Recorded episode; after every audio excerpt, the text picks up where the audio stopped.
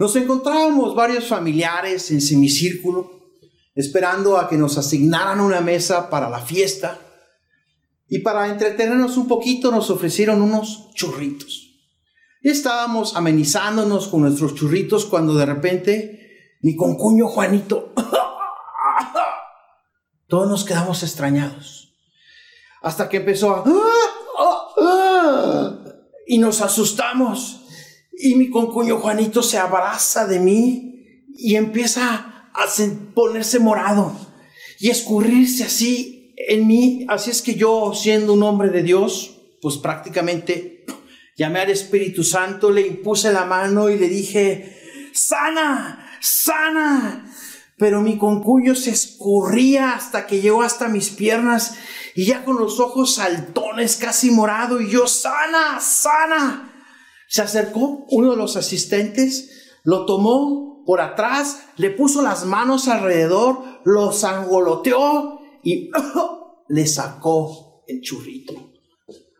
La esposa llorando se acercó, todos, el héroe, el doctor, y yo prácticamente me fui con mi mano y disimuladamente me desaparecí de la escena.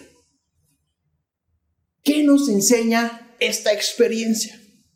Bueno, lo primero, y cabe mencionarlo como enseñanza de primeros auxilios, igual le salvamos la vida a alguien por ver este video.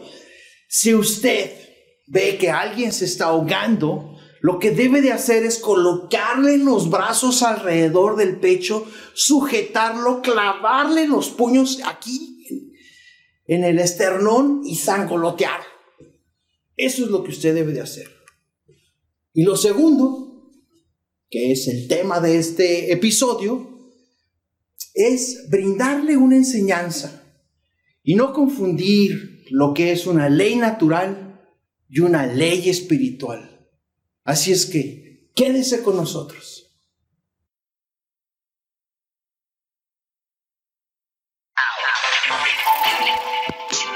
Exquisita Radio. Exquisita Radio. Oídos nuevos para propuestas nuevas. ¿Quién? ¿Quién de nosotros no ha experimentado una verdadera confusión entre lo que son las leyes espirituales y las leyes naturales? ¿Cuándo es una y cuándo es la otra? Yo en lo personal encontré una línea muy delgada al poder diferenciar estas dos leyes, sobre todo cuando empecé mi caminar en la fe y mi comenzar como vida cristiana. Y no saber distinguir una de otra puede traer tragedia y consecuencias catastróficas a tu vida y a la vida de los demás ruina, tiempo perdido, recursos mal invertidos, falsas esperanzas, tristemente desilusión. Y para muchos el abandono de la fe. Una ley espiritual consiste en caminar por fe y no por vista, según lo que nos dice sus enseñanzas Dios en sus escrituras. Y una ley natural, por ejemplo, podría ser la ley de la gravedad. Y como ejemplo quisiera citar lo que dice Isaías 40, 31. Y dice, pero los que esperan a Jehová tendrán fuerzas nuevas y levantarán sus alas como águilas. Ok, ok, está esta ley física es muy lógica y nadie se espera que se aviente de un quinto piso, porque se reconoce y tu naturaleza, fíjese, su naturaleza, porque es una ley natural, te dice no le inflijas, atenta contra tu vida. Pero hay leyes menos aparentes, más conceptuales. Por ejemplo, las leyes financieras como no se ven, como son menos obvias, menos evidentes, y la verdad, por falta de entendimiento nuestro en estas áreas de competencia y nuestro poco sentido de común, que es el menos común de los sentidos. El desastre toca la puerta y nosotros le abrimos. Por ejemplo, ¿cuántos de ustedes tienen un registro claro y confiable de lo que ganan y de lo que gastan? Las estadísticas dicen que los mexicanos, uno de cada dos lleva realmente un presupuesto de gastos personales. La estadística es alta. Así es que caminamos en una línea muy delgada. Estamos prácticamente expensas de cruzar la línea muy fácilmente. ¿Quieren que les comparta una fórmula? para de veras cavar un hoyo financiero en su vida y que para salir de él usted necesite una escalera más larga que la que le puedan dar los bomberos? Bueno, la fórmula es, no lleve un presupuesto de lo que gana ni de lo que gasta, más una tarjeta usada desproporcionalmente es igual a la quiebra financiera.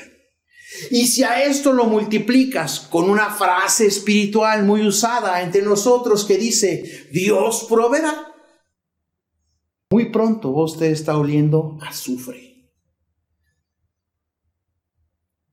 Si como aventarte de un quinto piso resulta evidentemente romperte la cabeza, endeudarte con una tarjeta de crédito por más de tres meses, equivale a cinco años, cinco años para salir de esa deuda.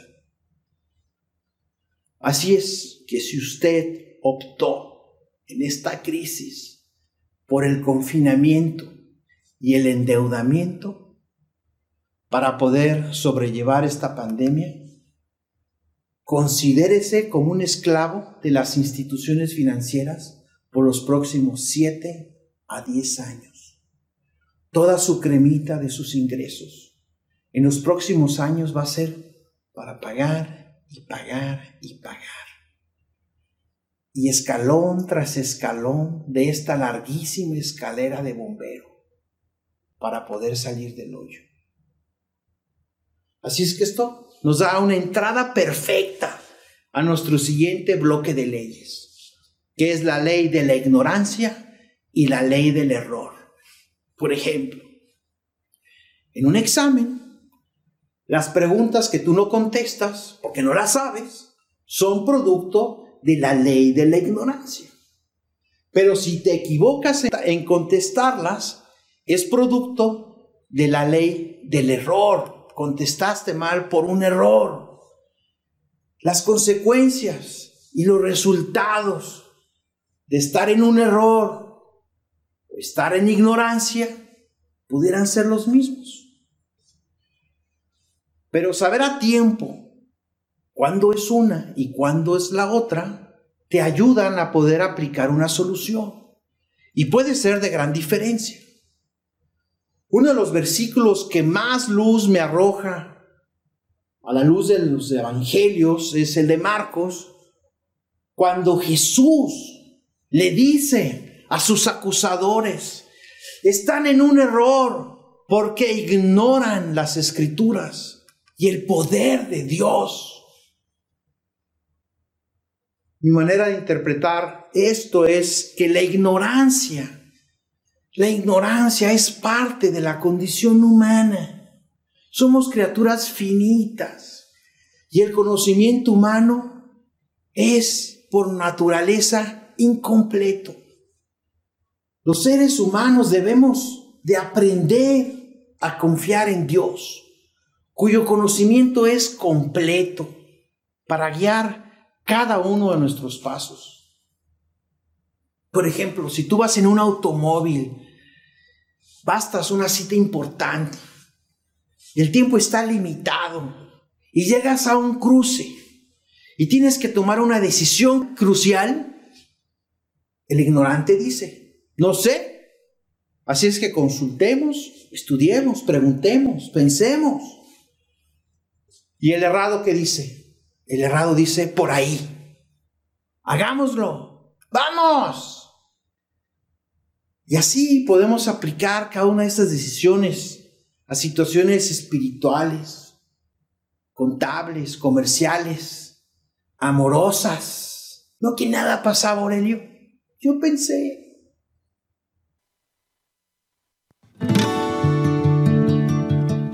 Un sermón relevante es aquel que resuelve los problemas y las dudas del asistente a una congregación y le ofrece una visión bíblica que supera a todas sus demás opciones de conocimiento y acción.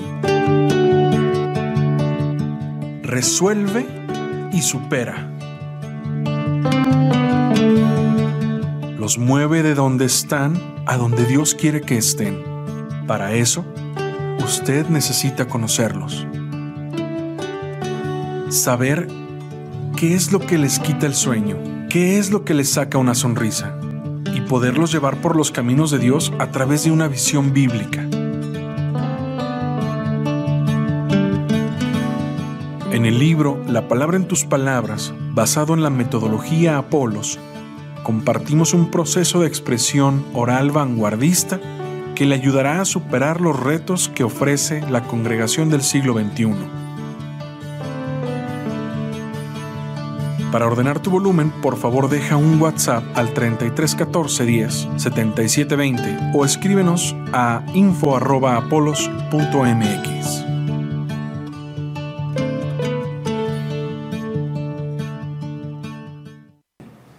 Estar equivocado o no saber te puede ocasionar daños muy serios en esta vida, reparables en la mayoría de los casos. Pero estar equivocado o no saber en el plano espiritual puede ser lamentable.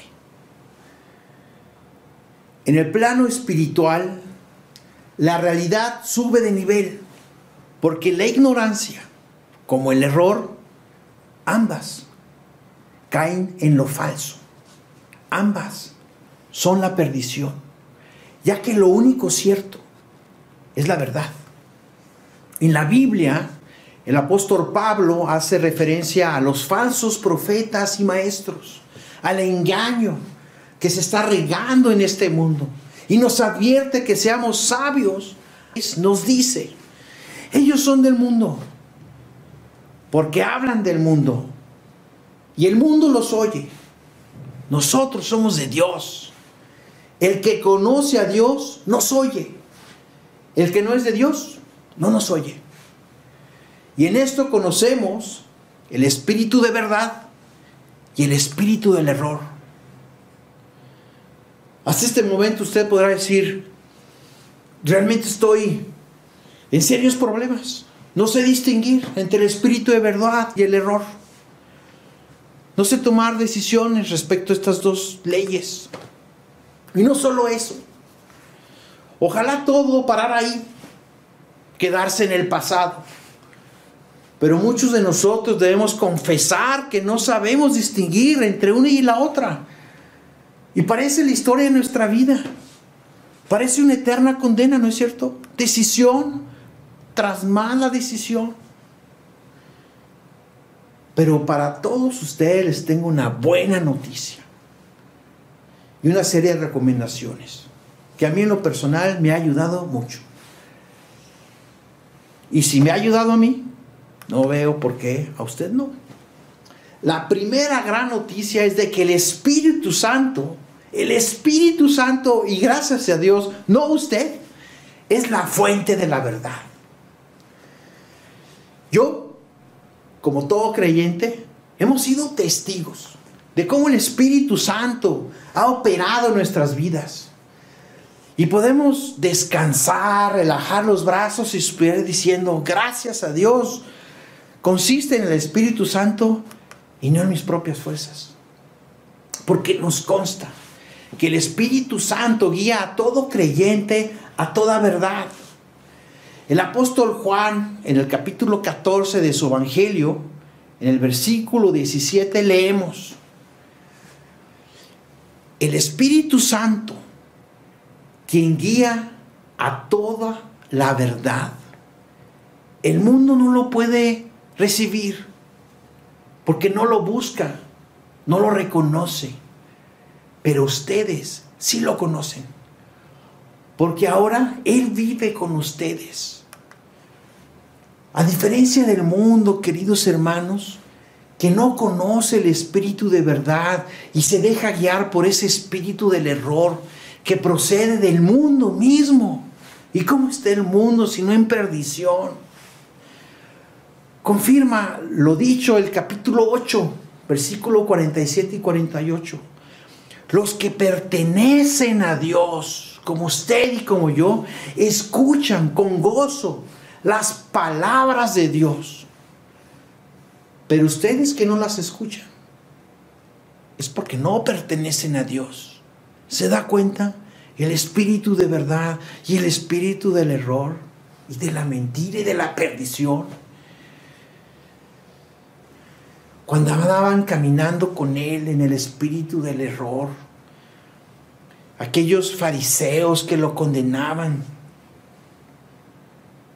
simplemente dijeron, samaritano endemoniado, no veníamos comentando entre nosotros que estarías poseído por un demonio. Ciertamente es uno de los pasajes más penosos de la humanidad. Decirle al mismo Dios endemoniado. Hasta el momento ya vimos que debemos evitar y que debemos procurar. Y ahora les voy a decir cómo evitarlo. Y para finalizar, algunas trampas y territorios pantanosos, grises, en donde estas leyes parecen confusas. ¿Qué nos puede ayudar a distinguir entre el espíritu del error y el espíritu de verdad?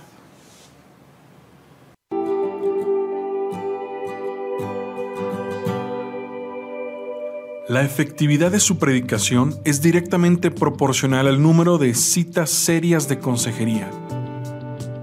Por lo que, si a usted, al final de su mensaje no lo buscan, simplemente es porque no conecta. No conecta. Estamos hablando de conectar con jóvenes, adultos y familias. Conectar con un mensaje fresco, relevante, impactante que cumpla con las necesidades y expectativas de todo el espectro de la congregación. Y no es fácil. Por eso dedicamos años a la investigación de técnicas de expresión oral que le permitan ofrecer un mensaje digno como emisario de Dios e impactante como pastor de una iglesia.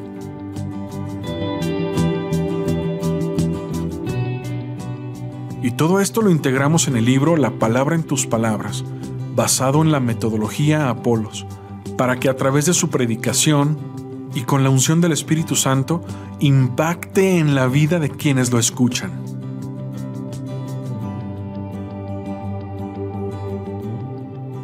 Para ordenar tu volumen, por favor deja un WhatsApp al 33 14 10 77 20 o escríbenos a info@apolos.mx.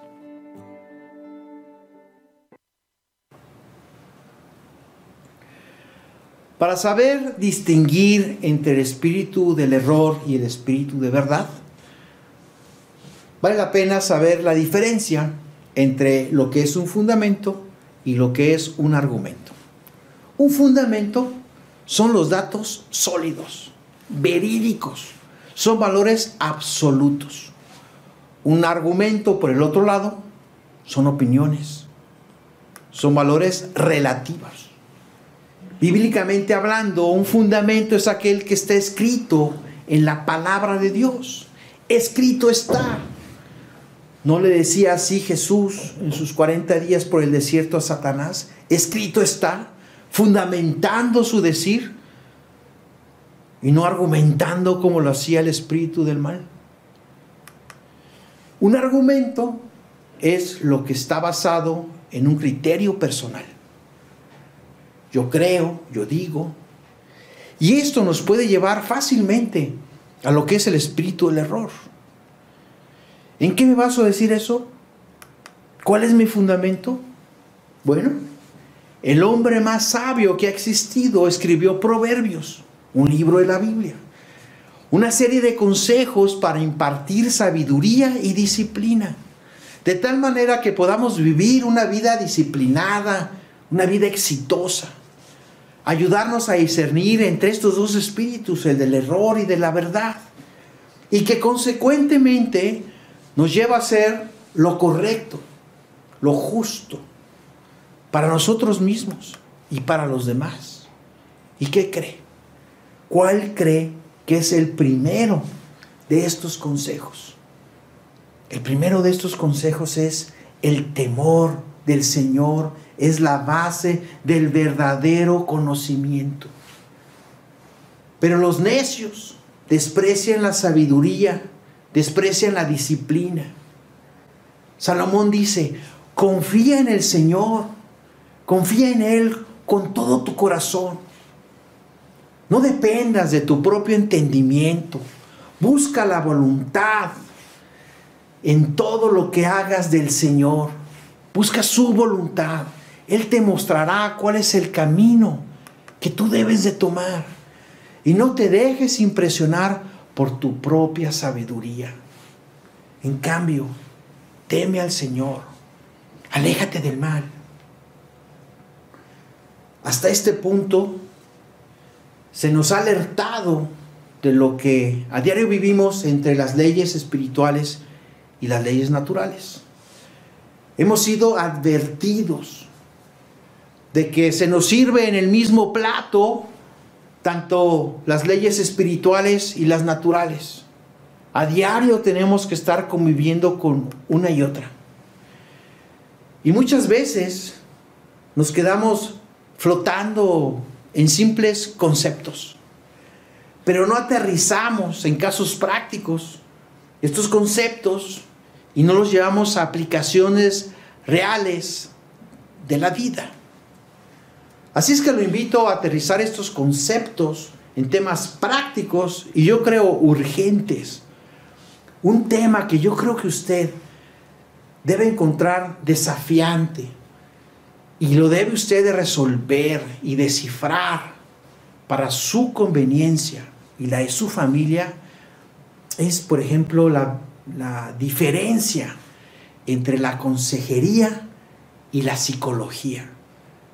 Obviamente la consejería bíblica. Otro tema que para mí en lo personal lo he encontrado fascinante es el dilema entre un plan de negocios y la providencia de Dios. En el sentido de que un negocio es exitoso cuando depende de un plan de negocios o de la providencia de Dios. Cuando depende de uno, cuando depende del otro, depende de las dos, depende de la combinación de ambas. Interesante, ¿no cree usted? Y por supuesto creo que no podemos dejar de lado el encarnizado debate que hay entre la ciencia y la fe. ¿Cuándo es una ley espiritual y cuándo es una ley natural? Los dejo con mucha tarea, pero creo que después de lo que hemos hablado, vienen caminados. El camino a la verdad obviamente es largo y la carrera es contrarreloj. Gocémonos en la confianza que nos da el Espíritu Santo. Bendiciones en casa.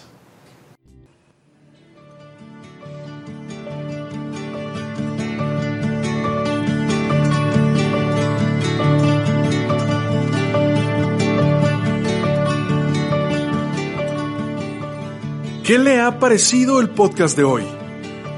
Si considera que este le ha añadido valor a su ministerio, le agradecemos que comparta y dé me gusta para que también sea de bendición para su comunidad.